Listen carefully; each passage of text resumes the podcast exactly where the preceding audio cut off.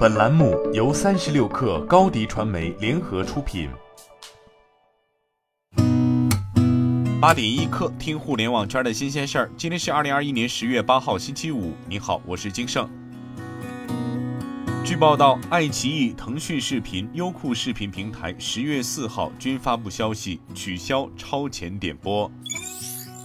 财联社消息，中国恒大、恒大物业十月四号在港交所公告，公司股份短暂停止买卖。中国恒大称有待本公司刊发一份载有重大披露事项的交易公告。恒大物业称有待公司刊发一份根据香港公司收购及合并守则而作出及构成内幕消息及可能全面邀约本公司股份的公告。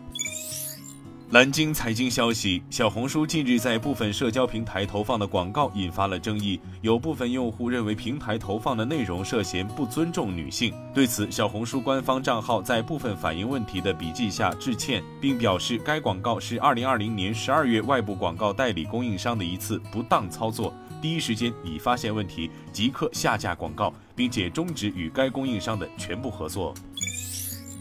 三十六氪获悉，针对周末酒店 App 举报携程的涉嫌二选一垄断一事，携程发布声明称，此前双方一直沟通良好，合作顺畅，坚决支持酒店行业公平竞争，反对二选一。同时，携程珍视所有合作伙伴。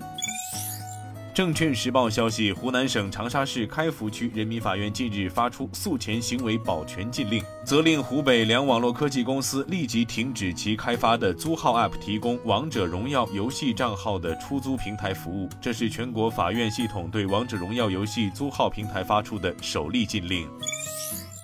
新华社消息，针对密室逃脱类场所火灾风险大的问题，消防救援局近日印发了《密室逃脱类场所火灾风险指南（试行）》《密室逃脱类场所火灾风险检查指引（试行）》，要求从业单位要对照风险指南、检查指引自查自改，相关部门单位要严查严管，确保安全。密室逃脱类场所是在特定受限空间场景内进行真人逃脱、剧本杀、情景剧类活动的场所，从业单位为了增强沉浸式体验，采用隔断。打造光线昏暗的密闭狭小空间，大量使用灯光、音响、电子游戏道具等电器设备，大量使用布帆、塑料等可燃装饰物，火灾风险高，一旦起火，极易造成人员伤亡，甚至群死群伤。